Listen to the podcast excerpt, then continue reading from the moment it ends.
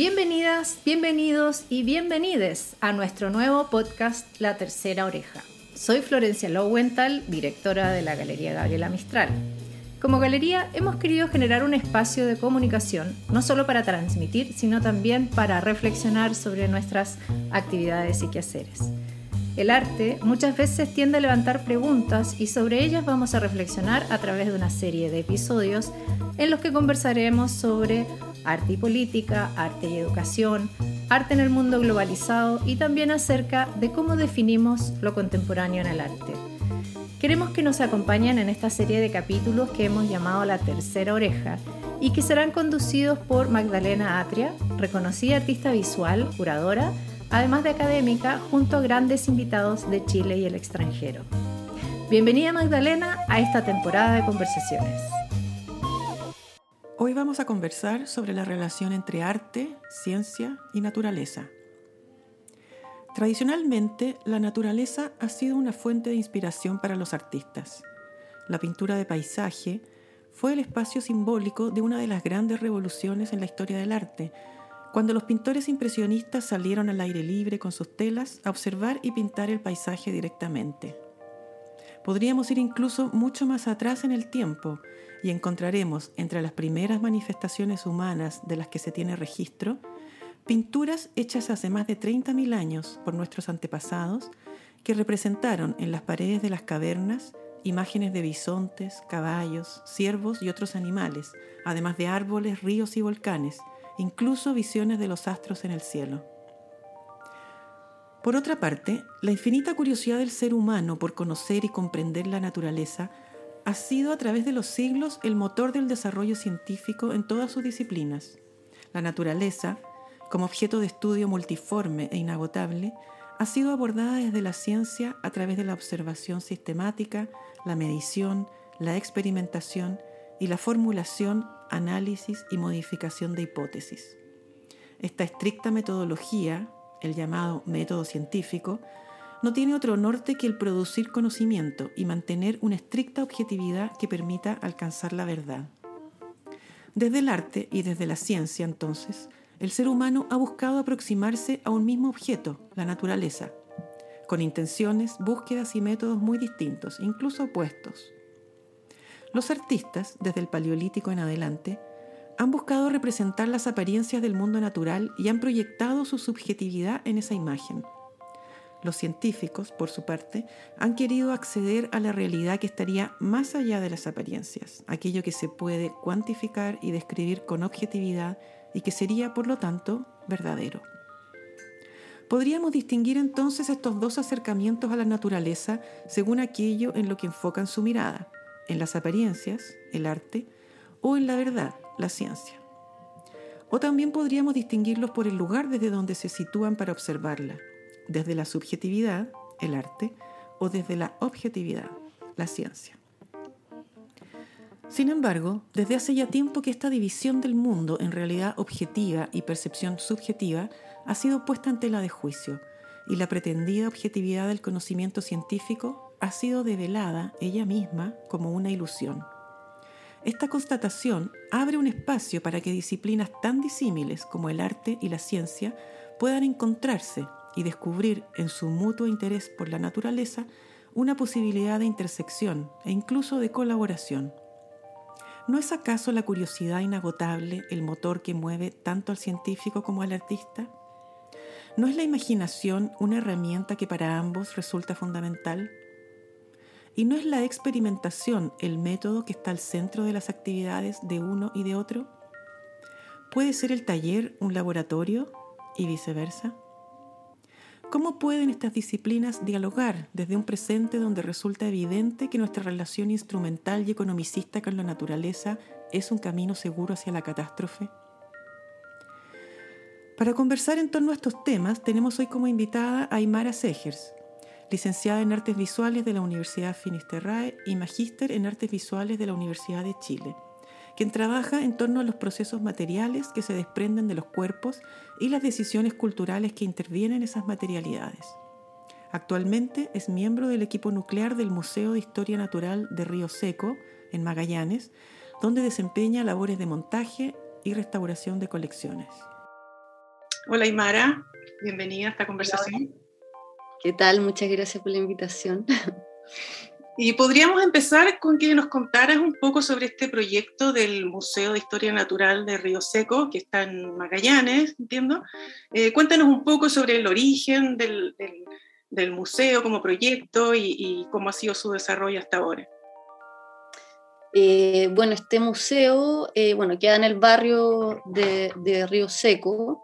es un proyecto que comenzaron los hermanos Cáceres, Benjamín y Miguel Miguel es artista visual de la Chile, Benjamín es biólogo marino.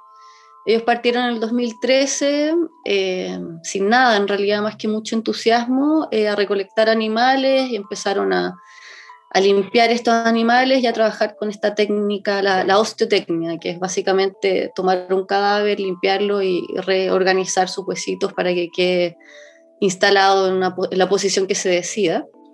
Y bueno, Em, se pudieron instalar en estos galpones, estos son, son unos galpones muy antiguos, unos frigoríficos, galpón lanero también, esto es un, un, lugar, eh, un complejo arquitectónico muy, o sea, industrial, eh, que parte, que se construyó en 1900 eh, por los ingleses, que se llama la South American Export Syndicate, donde básicamente se, se faenaban corderos y, se trabajaba la lana y se congelaban estos, estos animales que iban a ser enviados a Europa durante la Primera y la Segunda Guerra Mundial. Entonces, en realidad ya el, lugar tiene una carga histórica bien, bien potente.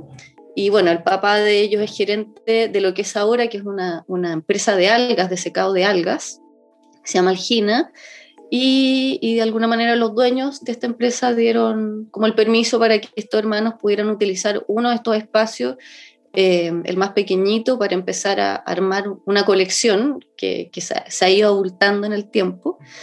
Y, bueno, y a medida que ha pasado el tiempo, la, como te comento, la colección ha ido creciendo, por lo tanto se, ha ido, se han ido eh, eh, organizando estos elementos en distintos espacios de, este, de estos galpones antiguos que se han tenido que ir restaurando también para, para albergar este, este trabajo. Y en el paso del tiempo entró la Gabriela Garrido, que es eh, bióloga marino, bióloga marina, perdón. Ella entró en el 2014, yo entré a trabajar por primera vez porque Miguel me invita a hacer una residencia en realidad. Yo en ese momento vivía en Santiago y, mm, y fui a trabajar por primera vez como una especie de residencia artística y, y así fui yendo todos los años hasta que me quedé para siempre. sí, a grandes rasgos ese es el, de lo que este trata el proyecto. Este es un museo, eh, como su nombre lo dice, de historia natural, eh, pero hay por lo menos dos artistas visuales incorporados al equipo.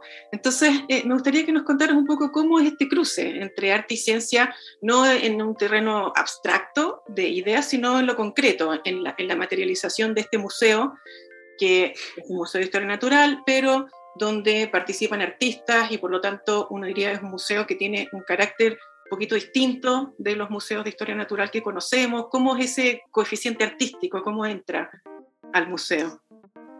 Em, yo creo que funciona en la medida que justamente tratamos de no anclarnos desde estos como grandes dominios, ¿cierto? Desde las artes y, y la ciencia en realidad, como que tratamos de, de que ese gran paraguas, de donde sobre todo hoy en día está como sigue esa mirada bien cartesiana, sobre todo desde las artes, de siempre instalarse desde la comodidad de estos grandes nombres eh, para tratar de ser algo.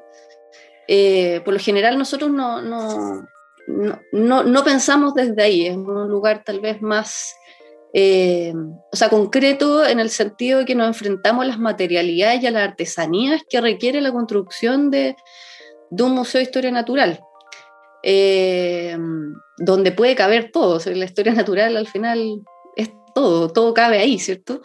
Entonces, eh, bueno, pero específicamente, claro, trabajamos desde con cadáveres hasta archivos que hemos estado levantando, archivos etnográficos, entonces siempre hay una mirada estética ante, ante cómo levantar esa información y cómo querer que se muestre, sin mucha mediación, por ejemplo, como que los animales se instalan, o los objetos que tenemos se instalan en una sala sin vitrina, eh, por lo tanto, eh, la manera en que el espectador se acerca a estos objetos más parecidos como estuvieran montados en una galería de arte, por ejemplo, eh, donde hay que tener mucho cuidado de cómo moverse porque se pueden romper.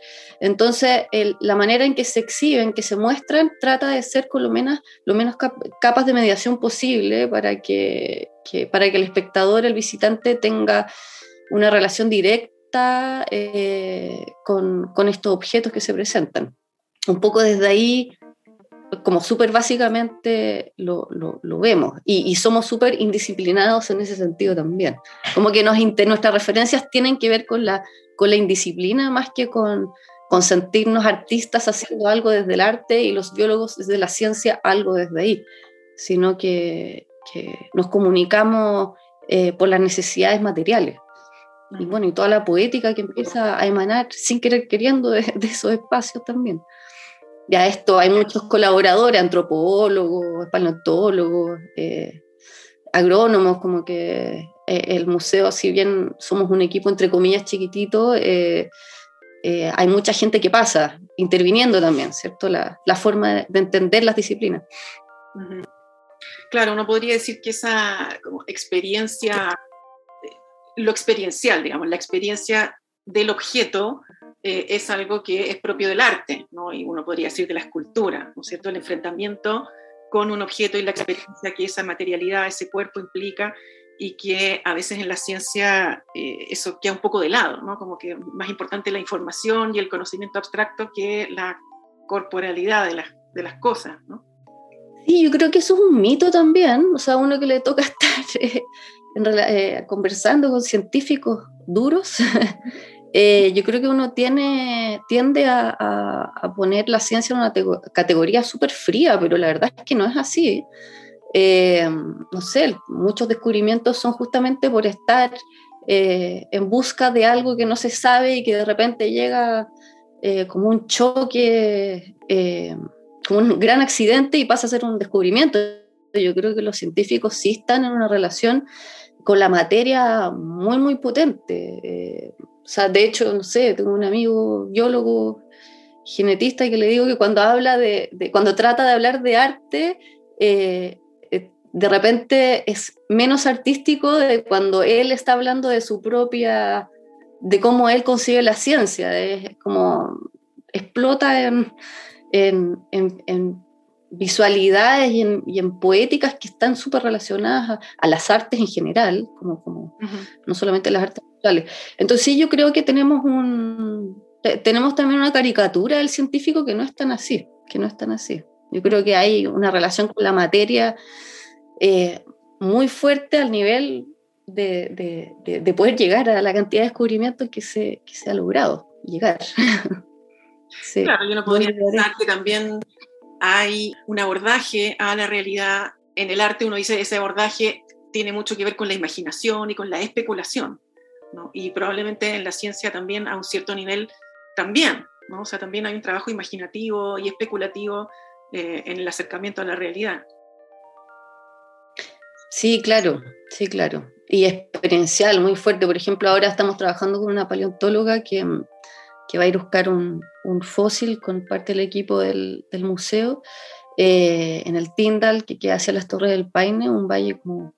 Yo no entiendo mucho todavía cuáles cuál eran eh, las características específicas de este valle, pero lo que sucedió es que se ocultó una cantidad de ictiosaurios que se llaman, que son unos animales marinos eh, muy, muy antiguos, estamos hablando de millones de años, y claro, ella para llegar a este, a este a este lugar, eh, a este valle, y encontrar estos ictiosaurios, partió de una fotografía que una expedición japonesa había dejado eh, hace muchos años atrás. Eh, entonces también, claro, ocurre en eso, o sea, como una fotografía que te habla sobre un fósil y una persona que se obsesiona con esa fotografía y va en búsqueda de este valle, logra encontrar esta evidencia, ¿cierto? Y, y la va transformando en ciencia a medida que, que pasa por todas las etapas que, que necesita, ¿cierto? Desde la extracción del fósil hasta su estudio. Entonces, sí, la ciencia está llena de eso, de, esas formas también, que, que, tienen mucho que ver con, con, el arte, con cómo se van construyendo de manera súper torpes incluso los descubrimientos. Claro. Y más desde un balbuceo también, las cosas no siempre son tan concretas. Por eso creo como que esta mirada tan cartesiana que todavía tenemos de, del conocimiento, eh, como que nos impide ver o saber que en realidad el mundo ya se mueve de otra forma. Y la ciencia social en ese sentido ya, ya, lo han dicho, lo llevan diciendo hace rato. A propósito de la, esta como diferencia que se genera o se trata de, establecer entre lo que es naturaleza y cultura, por ejemplo. la cultura es naturaleza. Claro, son límites que ya no son tan, tan definidos como alguna vez se pensaron, ¿no? Todo eso es más, más fluido y un continuo. Ahora, es interesante pensar en relación a, eso y a esas, esas eh, ideas, que nuestro sistema cultural y educacional, sobre todo, eh, sigue estrictamente separado en disciplinas rígidamente eh, distintas unas de otras que se comunican poco. Entonces, ¿cómo ves mm. tú la posibilidad de, de romper esas barreras, ¿no? siendo que en el sistema educacional están tan marcadas, no solamente escolar, sino también en la universidad. Sí, sí. Eh, bueno, todo un tema y ahora con más encima esto de la pandemia que nos tiene a todos eh, embudados en, esta, en estos sistemas tecnológicos para comunicarse, que es sumamente triste, eh, que es lo que más yo le tengo terror en realidad a, esta tecnología, ¿cierto? A la tecnología de, de códigos, eh, mm. que nos hace vincularnos de una relación análoga con el mundo. Eh, no sé, yo en ese sentido y el museo eh, trabajamos justamente desde ahí, desde lo, desde lo análogo, tratamos que todo sea lo más materialmente posible, como que ese sea el formato, ¿cierto? Y, y bueno, nosotros hemos estado haciendo muchos talleres, sobre todo el 2018, hasta que por supuesto empezamos con la pandemia. Nuestro, los talleres del museo que eran, están hechos para para, para niños y jóvenes y bueno, también adultos, eh, justamente eh, lo que intentamos que, que fueran es que, que, sean una experiencia análoga con el mundo, con, con, la, con, la, naturaleza de las cosas, con la superficie, con los procesos del tiempo, con lo que te recuerda que estás parado en el planeta Tierra y, y que, que, eres finito también, que esto se va a terminar, eh, como tener esa, esa conciencia temporal de las cosas que te hagan eh, tener una mirada, no sé, más profunda y sensible sobre, sobre lo cotidiano también. Y ahora estamos justamente sacando un libro donde vamos a replicar estos talleres, que es básicamente desde hacer un, un invernadero hasta aprender sobre geología, fotografía análoga, también como, como una técnica que, que, que utiliza ¿cierto? Eh, lo análogo materialmente, pero también conceptualmente.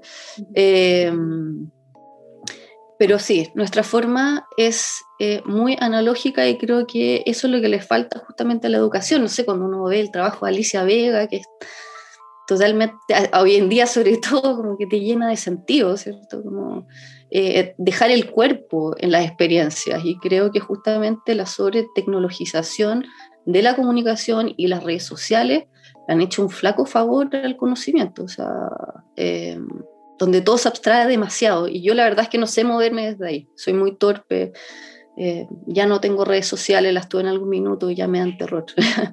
me dan terror porque creo que abren espacios eh, medio psiquiátricos las personas también, como de cómo se vinculan con, en la sociedad, ¿cierto? Como un ser social. Creo que vuelven muchas veces a las personas y a, los formatos de educación antisociales. Eh, por lo menos así lo, lo veo yo. Eh, claro, y el arte, uno podría decir, es uno de los espacios donde, a pesar también de todas estas transformaciones pandémicas y el distanciamiento que genera la tecnología, eh, la experiencia artística sigue siendo una experiencia que, donde la, riqueza del encuentro físico de un cuerpo con otro cuerpo o de un cuerpo con un objeto es irreemplazable. ¿no? Entonces, uno de esos espacios que nos recuerdan que tenemos un cuerpo. Sí, Sí, ¿no? Yo creo que eso es fundamental, o sea, no nos podemos olvidar de eso, porque si no se vuelve abismal, o sea, se vuelve una película de terror, la verdad.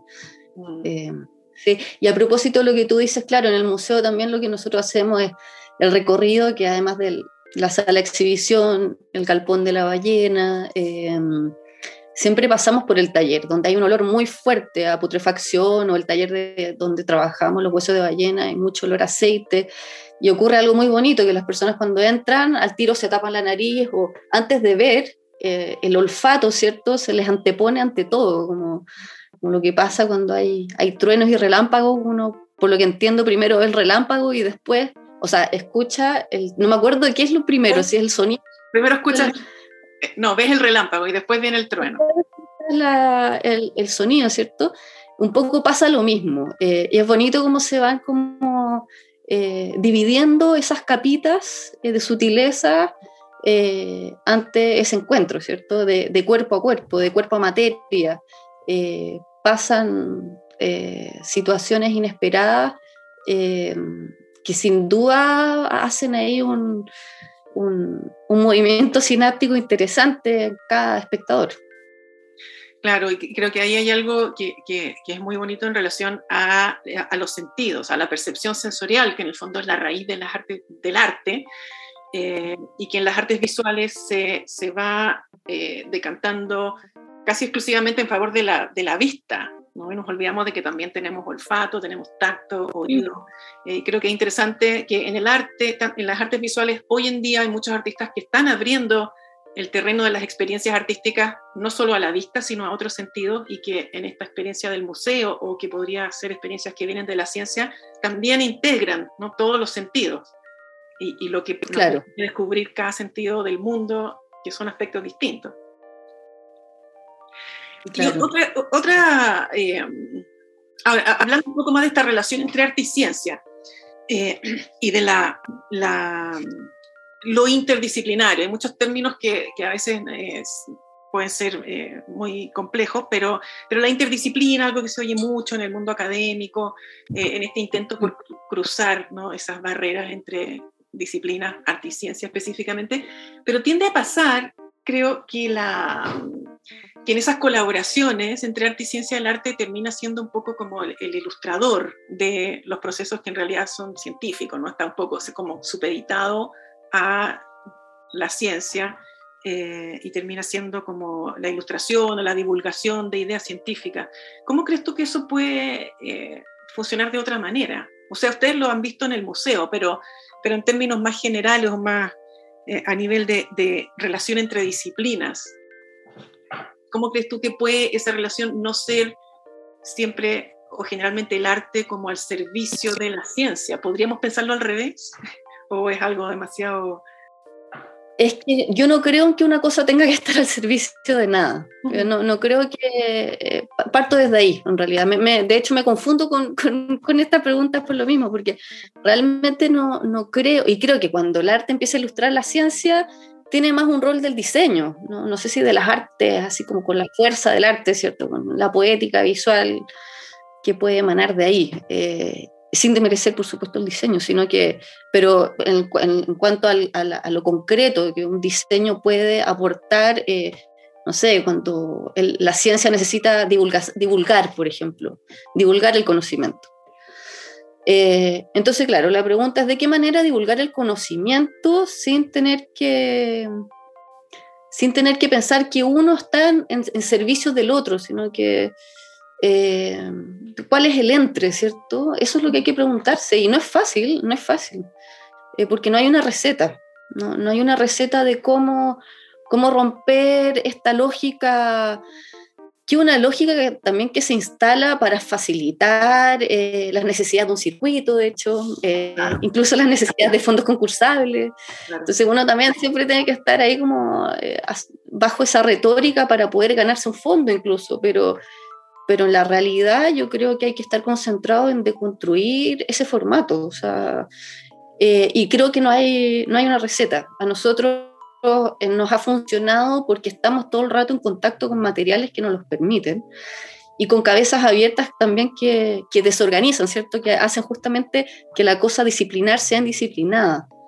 Eh, y en ese sentido, por ejemplo, no sé, un referente que a nosotros nos gusta mucho, que o sea, que es muy inspirador, es Jean Penlevé, que es un eh, documentalista de los años 20, años 30. Eh, él fue el primero en, en, meter una cámara bajo el agua eh, y por primera vez se pudo como observar el mundo animal, ¿cierto? Desde, desde, otro, desde otro prisma. Eh, y con todo este material que tiene un gran valor científico eh, desde el punto de vista etológico, eh, como es la psicología animal o cómo, se, cómo son sus animales en su entorno de manera natural, ¿cierto? Y ya no solamente en un acuario, armando una situación para poder observarlo, es lo que hacen con, con, toda esta, con todas estas imágenes bellas, es justamente mezclarlas con, con jazz, armar fábulas anatómicas, fábulas zoológicas, que, que criticaba incluso el contexto político del momento. Y Jean-Pierre Levé, en ese sentido, eh, el mundo de la ciencia lo aborrecía y por otro lado el mundo, el movimiento surrealista lo quería, lo quería para ellos, ¿cierto? Lo quería absorber y él nunca estuvo en ninguno de los lugares, ¿cierto? Siempre estuvo, se mantuvo súper anárquico en cuanto a estas divisiones, ¿cierto? Y él hizo esa mezcla donde proponía la ciencia como ficción eh, para poder hablar sobre la historia natural de una manera muy, muy amplia, muy amplia. De hecho, el último eh, registro de él, que es precioso, eh, cuando ya tenía como 82 años, es él en una plaza en París explicándole a un grupo de niños cómo eran las palomas, estos ratones al lado, ¿cierto? Y la manera en que describía las palomas, su anatomía, su movimiento, su trayectoria, las miles de colores diferentes que tú puedes encontrar en ese animal que pareciera repetirse en toda la ciudad como una sola cosa, eh, te hace entender que, la riqueza está en, en, esas sutilezas en realidad, de cómo mostrar, eh, enseñar, acercar eh, a personas a, a ese, ese, ese, finito mundo de, de, situaciones microscópicas que a veces somos miopes, ¿cierto? porque nadie te lo señala o porque todo pasa muy rápido o porque te dicen que las palomas son todas iguales. Entonces, un poco, no sé, me es más fácil hablarlo desde referentes, ¿cierto? Que ya lo tienen súper claro y que fueron como su, sus armas de guerra. como Ahora es interesante la idea de, y creo que ese quizás es el, el, el, núcleo de esta distinción arte-ciencia, si uno pudiera todavía sostenerla en algún nivel. Eh, y, y, creo que es interesante lo que hace eh, este autor en relación a la, eh, ficción, la, relación entre ficción y verdad. Uno diría, eh, la ficción es más el terreno del arte, la verdad es más el terreno de la ciencia, pero cuando se cruzan esos dos mundos empiezan a pasar cosas interesantes. Y que, como tú dices, son quizás despreciadas desde el mundo científico y vistas con quizá desconfianza desde el mundo del arte, eh, en esta postura que tú defines como más anárquica. Claro. Sí. Creo que esa idea de la ficción es, interesante. ¿Crees tú que en el museo ustedes hacen de alguna manera ficción? ¿Hay algo que tenga que ver con eso en el trabajo de ustedes? Mm, no sé si ficción, eh, más lo, lo, veo con... O sea, nunca, nunca hemos querido generar una ficción de algo que no es. Eh, somos super, o sea, en el sentido de que, que, sea como el concepto clave para poder entender lo que hacemos, independiente que se generen muchas ficciones, porque es imposible que no sea así. Porque cuando llega alguien a, la sala de exhibición y ve un cráneo de pseudorca, piensa que es un cocodrilo, ponte tú. Y no está señalado que no es un cocodrilo. Por lo tanto, hay un momento eh, eh, cuando las personas están visitando los objetos, interactuando con ellos, que se generan múltiples ficciones de todas maneras. Eh, que abren la, la, imaginación hacia la ficción. Y, y como nosotros somos los que hacemos la visita ya, eh, son las preguntas y respuestas lo que va poniendo como el orden, ¿cierto? De, de estas como primeras ficciones, entendiendo la ficción como un, una fuga, ¿cierto? De, de, la cabeza a imaginar también, ¿cierto? No, eso lo encuentro, sabes que lo encuentro muy importante porque incluso en el mundo del arte, hoy en día uno va a una exposición y cada vez más, lo primero que te encuentras es un texto. Y después pasas a ver los objetos. Con lo cual, ese primer impulso imaginativo eh, que tú podrías generar en tu propia cabeza en relación a lo que está frente a ti, eh, queda eh, ya dirigido, ya limitado. ¿no? Entonces encuentro súper interesante que en este museo, que es un museo de historia natural, también exista ese primer acercamiento que es el que uno querría también con el arte, con un enfrentamiento no mediado por un texto que me dice lo que debo ver y en qué me debo fijar, sino que, que exista ese espacio de apertura, ¿no? Sí, sí, eso es súper importante. Y creo que, mm, como a propósito de la construcción de esos lenguajes, ¿cierto? No tan mediados, eh, o sea, pareciera que el exceso de mediación desmonta toda posibilidad de magia en algo. Y creo que justamente el trabajo artesanal del montaje, tanto en la construcción de un museo, entendiendo que también los museos o sea, parten desde una carga totalmente colonial y hoy en día el ICOM está eh, cambiando las definiciones y los museos hoy en día se están preguntando de qué manera ser museo eh, eh, con las necesidades territoriales, ¿cierto? Y, ser consciente también de dónde parte la lógica del museo, que, es donde corre sangre de alguna manera, es súper violento. Pero bueno, todos son sistemas de montaje que van cambiando dependiendo de los contextos históricos que, que ha pasado. Eh, y el montaje en ese sentido es fundamental, tanto en la construcción de un museo, en el cine, en el arte. Eh, y el montaje es básicamente poner una cosa al lado de otra, pegar dos cosas y que esas dos cosas, como mínimo dos cosas, y esas dos cosas eh, juntas van a vibrar de alguna manera, por más lejanas o cercanas que sean a nivel simbólico, material, y bueno, eso es como la mirada avivarburiana, ¿cierto? De, de las cosas también, pues, ¿cierto? Esa, esa constelación, esa organización a través del caos. Siempre lo bonito que va a existir una comunicación, siempre se van a estar comunicando las cosas, la materialidad, las imágenes, eh, por más eh, disonantes que sean. Eh, y en ese sentido, encuentro que el valor como artesanal de la construcción de una producción material sea cual sea, eh, el montaje es fundamental, ¿cierto?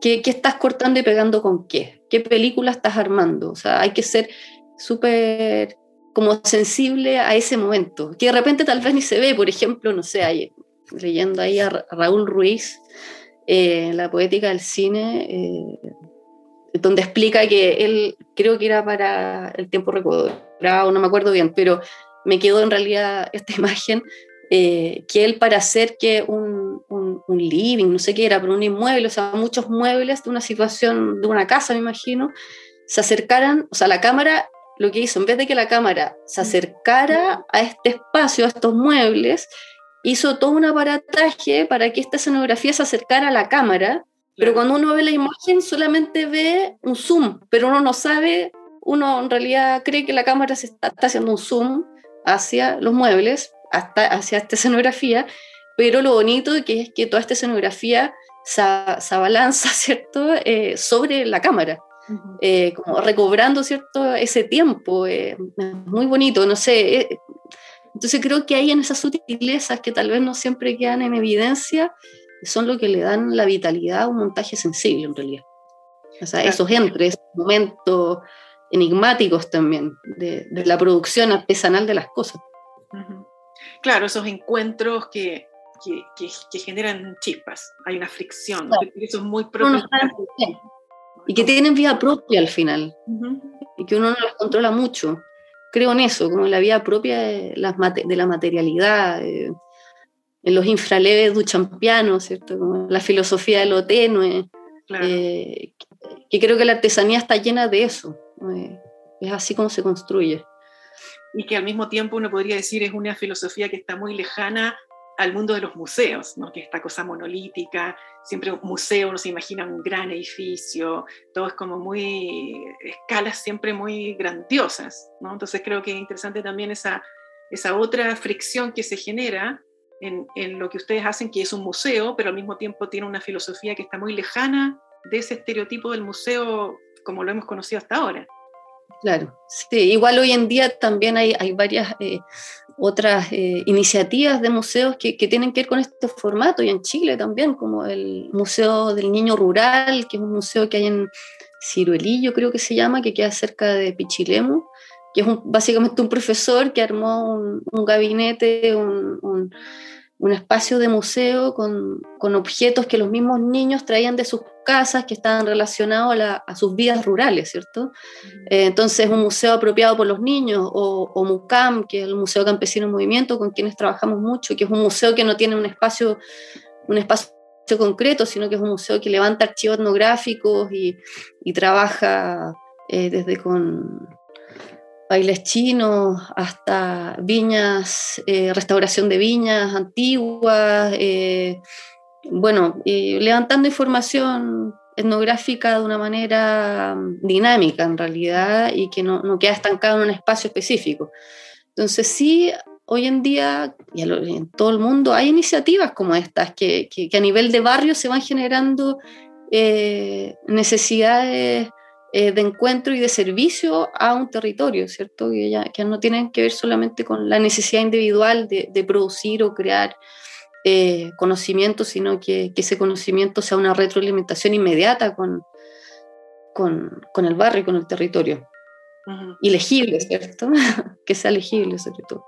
Claro. Ustedes, eh, como museo, se han situado, han optado por situarse en, en, la periferia en relación a Santiago, que es el centro, y sabemos que vivimos en un país muy centralizado. Además de estar también en la periferia disciplinar, ¿no? en este lugar que no es estrictamente ciencia ni arte, sino en el, en el entremedio. ¿Cómo, es esa, ¿Cómo viven esa situación, esa opción por eh, situarse desde la periferia? Eh, bueno, desde mi experiencia como personal eh, de, haber vivido en el centro y haberme ido a la periferia, en realidad lo, que deja de ocurrir específicamente es ese deber ser de, la producción, ¿cierto? Y ese cronómetro un poco que te impone un circuito de producción de arte o cultural, eh, que cada cierto tiempo tienes que tener eh, como una producción totalmente concluida para ser exhibida. Eh, y, creo que por lo menos en, en, región, más que en periferia, en región, eh, lo, que, lo que ocurre es que el énfasis de las cosas que uno hace se ejecuta en, en tratar de entender dónde uno está parado en realidad. Y, y, eso tiene distintos tiempos, tiempos más lentos, tiempos más rápidos. Entonces ya ese, ese cronómetro del centro ya deja de funcionar. Mm. Eh, por lo tanto, creo que la materialidad de las producciones también empieza a tener otra, otra forma, otro, otra profundidad eh, y otro tiempo en realidad. Y, y, claro, y se vive de acuerdo a las condiciones materiales del lugar, las climáticas, las geográficas, las históricas, eh, las singularidades del territorio, hace que, que, que, esas materialidades tengan como su propio peso específico, eh, que, que, solamente tiene que ver con, con, con ese lugar y, y, y, no, y no con el centro en realidad. Claro. Sí. Y, y, bueno, y específicamente eh, dentro de las condiciones materiales eh, con que trabajamos en el museo, que, que, parte por trabajar en este ex frigorífico y toda la carga histórica que, que conlleva esta, esta, ruina industrial, ¿cierto? Eh, la cual es, es, el lugar donde se reúnen otras ruinas, que son estos cadáveres que recomponemos para instalar eh, en la sala de exhibición, en el depósito. Entonces, una especie de encuentro de ruinas, de distintos tipos, distintos tipos de ruinas que están eh, en distintos estados y, y, que se encuentran por primera vez en esta situación, en esta situación de producción eh, artística o, naturalista, si se quiere decir de alguna manera. Claro. Y, podrías contarnos un poco sobre ese proceso de, reconstitución de, esta, de, estas ruinas que son los huesos, los, cadáveres, los restos que ustedes traen al, al museo, al frigorífico. Eh, ¿Podrías contarnos un poco de tu trabajo en esa, en esa tarea, ¿no? de reconstituir esas ruinas? Eh, claro, o sea, por un lado el museo tiene, tiene la, la, reconstitución de memoria, ¿cierto? Como súper eh, concreta en el sentido de, de, lo que nos toca más cerca, que es el sector de Río Seco, ¿cierto? Donde estamos haciendo un rescate de memoria obrera eh, que se deposita a los antiguos trabajadores del frigorífico, que en familiares que o, hablan de sus muertos o en los últimos vivientes, ¿cierto? El frigorífico. Eh, y por otro lado está esta reconstitución eh, de material cadavérico eh, como concreto, ¿cierto? De esqueletos, los cuales encontramos o atropellados en una carretera o varados a la orilla del mar. O bueno, mucha gente también nos trae animales, ya que saben que el museo existe, también trabajamos con Cerna Pesca y con el SAC. Y, básicamente los huesos, que podríamos decir que es la materialidad como más notoria, ¿cierto?, que hay en el museo, eh, está, podría estar dividida como, como en tres fases, ¿cierto? Por un lado, la osteotecnia, que es, como explicaba al principio, la limpieza de estos esqueletos y el rearmado de estas piezas óseas como en una posición como viva, como que pareciera estar vivo de nuevo, pero en, en esqueleto. por otro lado está la colección de zooarqueología que estamos haciendo y que estamos ahora implementando un depósito, que es otra área del museo. Y esta colección de zooarqueología, la idea es armar una osteoteca, en vez de biblioteca, una osteoteca eh, que reúna todos estos huesos separados en sus partes, ¿cierto? De cada esqueleto de, de, animales que hayan sido utilizados por los pueblos originarios antiguamente. Y esto sirve para investigadores que estén trabajando en excavaciones, eh, y todos los huesitos que van encontrando los traen al museo para tratar de emparentarlos y saber si ese huesito es la costilla de un cormorano de un albatro y, empieza, o sea, sirve para eso en realidad, para la comunidad de investigadores que estén trabajando en, eh, en relación a los pueblos originarios. Y por otro lado está em, la recombinación ósea, que es una forma de restaurar que nace de una escultura que hice en realidad, que es un, se llama corpúsculo, que es un, un objeto que, que trata en realidad, que une todos los fragmentos que encontré después de haber explotado muchos cráneos de animales, con los cuales hice unos videos que se llaman Del cuerpo no podemos caer. y, y, claro, esta escultura dio como la idea a poder utilizar también los huesos de otros animales como material de restauración de los animales del museo, en realidad. Y partimos con un, cráneo de orca falsa que les faltaba, no es que sea falsa, sino que se llama así. Se llama así. Eh, le faltaba el 45% más o menos de su cráneo y, y lo que hicimos fue con, con, animales, con huesos de animales de caballo, vaca, guanaco, empezar a armar esta especie de mosaico y restituir la parte faltante. Y lo mismo hicimos con la ballena también. Lo único también que este es un material de restauración que también se tiene que recolectar, al igual que, que, los otros animales que tenemos, ¿cierto? Los que se van a restaurar o los que se van a montar. Y, mm, de alguna manera esta técnica eh, lo, que enfatiza también es a no eh, velar, ¿cierto? Eh, el estado de destrucción de ese animal, o sea, que se, del que se está restaurando, eh, por lo tanto, siempre la fisura de la parte que no es, se sabe que no es, se sabe que son huesos de otros animales. Ah, eh, claro, un poco como el kingsui, esta técnica japonesa que vuelven a rearmar los jarrones dejando en evidencia esa cicatriz. Eh, con el oro. Con el oro exactamente, como para evidenciar ese, ese momento, ese momento, ese tiempo específico de la destrucción del estado de ese cuerpo, ¿cierto? un poco esa es la idea de la recombinación, o sea, como eh, que se encuentren en, en una técnica eh, muchas existencias, eh, dando una forma, en este caso, de la anatomía del animal que hay que restituir. Como un collage. ¿no? Claro, como una especie de mosaico, como un collage. Pensando que esos son procedimientos, el mosaico, el collage, son procedimientos artísticos, ¿no es cierto? Que crean nuevas realidades, entonces estaría ahí dado con eso. Claro, Y también parece interesante que esta selección de, animales, que son con los que ustedes trabajan, son los animales que existen en ese hábitat, ¿no? ustedes recolectan lo que está cerca, en el mar, en, el campo, eh, por lo tanto hay una conexión con ese territorio. ¿no? Y, es muy interesante, me parece, ese tema de cómo se relacionan ustedes con la comunidad eh, en la que se sitúan. ¿no? tanto el territorio físico, los animales, la naturaleza, como el territorio humano, la comunidad. Eh, ¿Cómo es ese vínculo? Bueno, ese vínculo es, muy, se ha ido dando de manera muy eh, bonita y natural, eh, sobre todo en el sector donde estamos, en el sector de Río Seco, que esas viviendas, claro, fueron construidas al alero del frigorífico en 1905 por ahí, parten con la construcción, eh, bueno, estos frigoríficos eh, estuvieron como frigorífico eh, hasta el 64. Entonces, claro. ¿Qué se frigorizaba? ¿Qué se guardaba ahí? se guardaba, se congelaba carne de, ovejas y la lana, y eso se envía a Europa.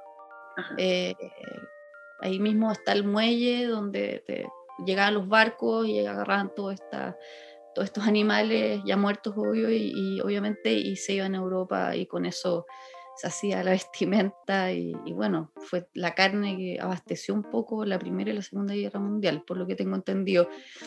Eh, y claro, y lo que sucedía es que la gente de este sector, que, son, que no es un barrio, sino que es un sector que se hizo para, para que la gente, los trabajadores pudieran vivir ahí, eh, muchos de ellos no muchos, pocos están vivos, muy viejitos, 90 años estamos hablando por ahí, mm. y también hay familiares eh, que eran niños cuando esto, esto funcionaba, entonces hemos ido recuperando todos estos relatos, hemos estamos trabajando también con las hermanas Ojedas, Irma y Bernardita, que ellas son nacidas y criadas en Río Seco y, y ellas ya empezaron hace muchos años a hacer este levantamiento de memoria, entonces un poco estamos trabajando con ellas y, empezando a digitalizar ya todo el trabajo que ellas partieron. Y, y, es muy bonito también un poco lo que sucedió con el museo cuando se abrió, por lo tanto se abrieron nuevamente las puertas de, este ex frigorífico eh, que, que, empezó a reconstruirse un tejido social que se había desintegrado, porque en el minuto que el frigorífico entra en ruina,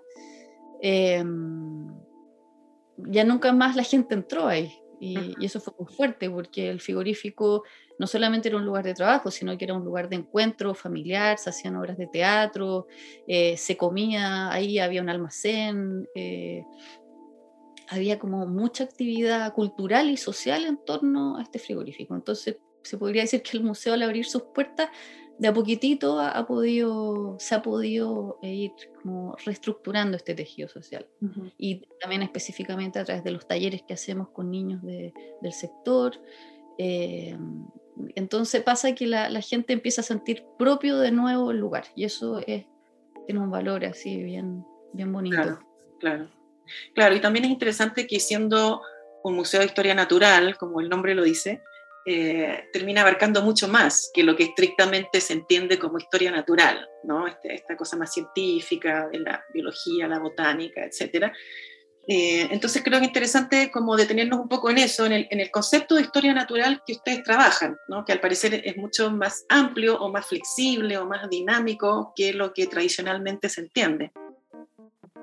Claro, sí, porque por un lado está esta historia natural eh, que mide, ¿cierto? Que mide el mundo con una grilla ya establecida, donde hay que tratar de encajar el mundo, el cosmos, el universo, la humanidad en, en esta grilla ya, ya preestablecida en realidad, que es como bien violento por un, por un lado. Y por otro lado, nosotros yo creo que no, nos sentimos más relacionados a la historia natural benjaminiana, eh, que es la historia, él entiende la historia natural como el punto de encuentro entre lo humano, la memoria, la cultura y el cosmos, eh, el tiempo de la Tierra, el tiempo del cosmos, estos tiempos diferidos que tienen espesores distintos de existencia. Y él dice que, claro, que en ese encuentro está la muerte. Y desde la perspectiva de la muerte, la vida es una fábrica de cadáveres más o menos como lo, como lo puedo relatar eh, desde lo que me acuerdo, pero, pero claro, en realidad eh, lo bonito de, de, esa manera de entender la historia natural es eh, que está abierto al enigma de esos encuentros también, no, no, nada, o sea, no hay una grilla que trata de encajar el mundo, sino que aquí pareciera, en este encuentro empiezan a, a, aparecer distintos mundos, distintas realidades, ¿cierto? Eh, que, no, que no se representan, sino que se presentan en ese choque, en ese encuentro. Eh, entonces, claro, es más la poética del encuentro lo que nos interesa como historia natural eh, y el encuentro de estos tiempos que tienen densidades tan distintas, como por ejemplo lo que te comentaba sobre el ictiosaurio, que son, es un animal de 140 millones de años, que al estar en convivencia con, con esta ruina, este ex frigorífico que tiene 100 años, eh, esos tiempos empiezan a hablar, esas materialidades empiezan a dialogar, eh, disonancias, o también lo que pasa con, esta, con la ballena que tenemos, el esqueleto de ballena que tenemos colgado en, en el galpón lanero. Eh, es muy bonito lo que sucede, porque por un lado está eh, el galpón lanero, que es un galpón de madera, con un eh, enviaje maravilloso de estructuras de madera, y esta ballena levita al centro de este gran galpón, también como una especie de estructura arquitectónica ósea, entonces empiezan a ver como espejos que se relacionan, pero al mismo tiempo que no tienen nada que ver. Eh, y en esos encuentros es donde también se abre esta idea de, de ficción, ¿cierto? De, de, de fuga, de la imaginación y, y, empiezan a cobrar una naturaleza en sí mismo, como una naturaleza de las cosas propias, singular por, por ese encuentro. sí, sí. Claro, y, y, como entendiendo que la, la riqueza del, del mundo es, e, es, mucho más que esas categorías en las que a veces lo situamos, ¿no?